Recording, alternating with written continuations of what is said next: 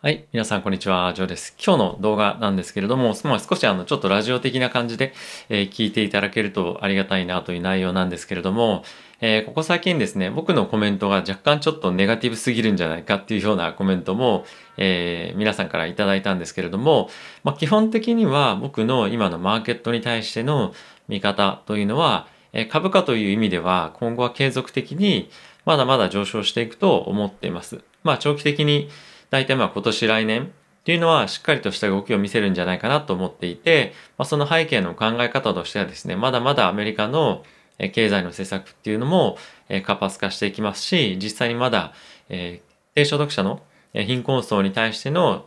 資金というか、まだ回復が見られないので、そういったところの下支えがですね、今後は起きてくるようであれば、まあ、本格的なマーケットの回復っていうのが見られて、えそういったところがですね、しっかりとしてくれば、株式市場に対しては、え上昇圧力というのがしっかりと見受けられて、でかつ経済活動も本当に活発化して、え雇用も改善して、というのがですね、まあ、ここの1年、2年ぐらいのシナリオとしてやっぱあるので、まあ、おそらくこれって僕だけじゃなくて、え世界的にいろいろ経済とか見てらっしゃる方も同じように見てると思うんですが、まあ、こういったところを見越していくと、え経済の順調な成長がですね、見受けられて、それと伴って株価が上昇していくっていうシナリオが、ま長期的には、基本的にはありますと。ただし、ま僕自身がその悲観的になコメントする背景としての、ま、背景情報情報の説明があんまりうまくできてないかなと思うので、今日はそこに対して少しお話をしていきたいと思います。で、まず一番大きな理由に関しては、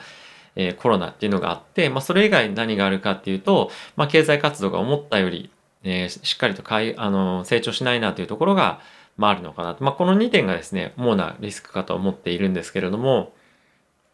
で、まずは、そのコロナの状況ではあるんですが、えー、ワクチンが今アメリカの方でかなりか、あのー、まあ、供給しっかりされて、接種もすごいスピードで今進んでますよね。で、えー、ワクチンの、供給スピードがしっかりとえー、まあ、進んでいったことでアメリカの感染拡大っていうのは非常に早く抑制をされていました。ただし、えー、直近の状況を見てみるとまた感染者の拡大はしてきていますと。で、えー、人によってはですねやはりこのワクチンが、まあ、供給されてしっかり接種すれば症状はまあ、そんなに出ないのであんまり心配することではないんじゃないかっていうようなこともですねコメントとして、えありますし、まあ、それは事実だと僕自身も思います。ただし、やはり心配なのは、コロナの感染が再度拡大していく、もしくは、まあ、アメリカだけではなくて他の各国でも感染拡大っていうのは今かなり特にインドとかですね急速に拡大してますけれどもそういったところで感染拡大していくことによって、まあ、変異株がどんどんどんどん新しいものが出てきてまあそのうちどっかのタイミングで現状あるワクチンでは対応できないような状況に、まあ、なりかねないなというのが一つやはりポイントとして、えー、挙げられます。で今、感染拡大をしていって、えー、抑えられてますけれども、まあ、再再感染拡大アメリカの方で起こっていく中で、え、症状自体は全体的に軽くはなっているものの、やはり感染者というのが増えてくると、やっぱりロックダウンしないといけないよねっていうような状況にもなりかねないので、まあそういったところのリスクっていうのは、まあ常に僕は頭の中に、まあ、入れるようには、え、しています。まあこれが本当に来るかどうかっていうのは、リスクとしては低めかもしれませんが、まあ、可能性としては低めかもしれませんが、まあ、もしそうなった時っていうのは、まあ、結構なインパクトっていうのはあるかと思うので、まあ、その辺は頭に入れておきたいなというところですね。で、もう一点、経済が思い、思う通りに、え拡大しないんじゃないかと、すいません、いうところなんですけれども、えー、これはですね、やはり、この今後予想される、えー、経済政策、バイデン大統領の経済政策が、まあ、思ったような規模でえ進まない、まあ、可能性がやっぱあるなと思っていて、これの一つの理由としては、まあ、財源がしっかり確保できないっていうところが、まあ、可能性として一つはあるんじゃないかなと思っています。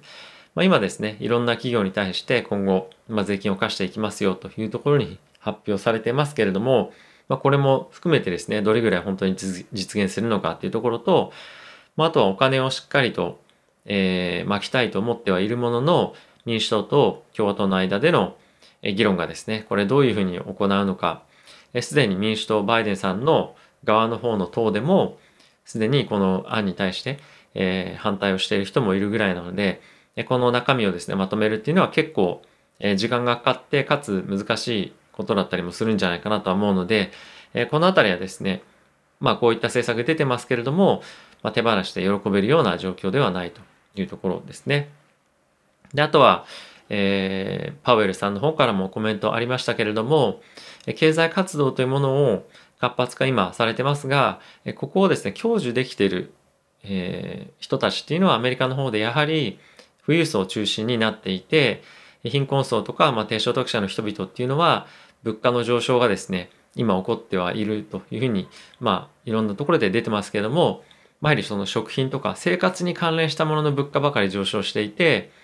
えー、低所得者の人に対しては非常に厳しい状況が続いていて富裕層の人たちにはいろんな経済支援とかも行われていて、まあ、この格差がかなりどんどんどんどん広がっていってると。でこれは、ま、政治情勢的にも、えー、かなり良くないことだと僕は思っていますし、まあ、貧困層の人たちの生活がしっかりと下支えされなければ経済の活発化雇用のかあの改善っていうのはましないと僕は思っているのでこの辺りも経済活動のま成長を足引っ張るような一つの要因になるんじゃないかなと思ってます。はい。やはりですね、えー、今後そういうの貧困層に対しての、ま、支援というかしっかりと、ま、下支えがなければここ最近もニュースでちょっと取り上げましたが、まあ、いろんなローンとかのですね支払いのデフォルトとかにもつながりますのでやはり非常に重要な問題だと、え、思っています。経済的にも政治的にも非常に重要な問題だと思っています。まあ、あと可能性としてあるのは、えー、リスクという意味ですね。アルケゴスアルケゴスに関連した問題で、アメリカの政府がですね、えー、いろんな金融機関に対して今書簡を送っていて、えー、どういう経緯でアルケゴスと取引をすることになったのか、なぜこれだけのレバレッジを提供することになったのかとか、まあ、そういったことの細かい情報と、かつですね、他にはそういったところってないのか、そういうファあのそういう取引を許しているファンドないのかっていうところの、ま、コメントをですね、しっかり取っていくというところになると思うので、そのあたりが進むとですね、もっとあったっていうところも、まあ、なきにしもあらずかなと、まあ、リスクが低いと思うんですよ、僕もこれは。ですが、まあ、そういったところが、えー、出てくる可能性もありますし、あとは今後、ヘッジファンドに対しての信用供給っていうところの規制がですね、さらに厳しくなる可能性もあるので、そうすると、マーケットでレバレッジを今まで取ってたのに、えー、取れなくなるっていうことだと、マーケットでの総取引量とか、まあ、とはリスク許容度っていうのが低くなったりもするので、え、これも急激に起こるとは思ってないんですが、あまりいいニュースではないなということですね。なので、まあ、こういった点もあったりとか、まあ、こういったヘッドラインが、えー、いろんなところでですね、まあ、踊ってるので、ま、僕は若干、え、ネガティブに、まな、ならざるを得ないというか、なってしまうような、ま、場面もあるなという状況ですね。やはり基本的には、株価前向きには見ているんですけれども、先ほど挙げたような、コロナの再感染拡大と、あとは経済の思ったような回復しない状況、もしくは、日本、アメリカだけが経済回復しても、まあ、世界的に経済が回復してこなければ、アメリカへの経済の、え、波及効果っていうのも、ま、低いというところなので、この辺はリスクだと思っています。であと3点目は、え、金融機関のレレバレッジングっていうふうに言われますけれども、レバレッジ低下ですとか、その辺の規制が強化されることによって、リスクテイクの意欲がそがれる可能性があるというのが、まあ、今僕の少し悲観的なシナリオの中で、え、今頭に常に入れていることです。まあ、今後もですね、このあたりは注目をしていってますので、皆さんにお伝えできればいいかなと思ってるので、ただし今この僕の基本的なロングタームの前向きなビューです、ビューっていうのと、あとは僕がなんでこういうところにネガティブに反応してるかっていうのは、僕がリーマンショック直後にこの金融市場に入って、そういったものをすごい目の当たりにして、いろんなものを見てきたので、やはりこういったニュースに関して、特に金融機関のニュースに対しては、可能性は低いと思いながらも、まあ、若干ネガティブな反応、印象っていうのを持ってしまうっていうのは、まあ、皆さんにも理解していただいただけたらなと思ってます。僕の情報とか、僕が皆さんにお伝えする、まあ、情報の中で、まあ、そういったある意味、まあ、バイアスみたいなのがあるので、その辺も理解していただくと、まあ、このチャンネルを有効活用していただくのに、えー、さらに、あの、なんていうんですかね、情報をしっかりと届けられるんじゃないかなと思うので、えー、ぜひよろしくお願いします。はい。まあ、バイアスなくそもそも話せよっていうこともあるかもしれませんが、あの、まあ、人間なので、ちょっとそういったところもあるというのは、えー、踏まえて聞いていただけたらなと思っています。はい。ということで、えー、皆さんも良い一日をお過ごしください。それでは、失礼します。さよなら。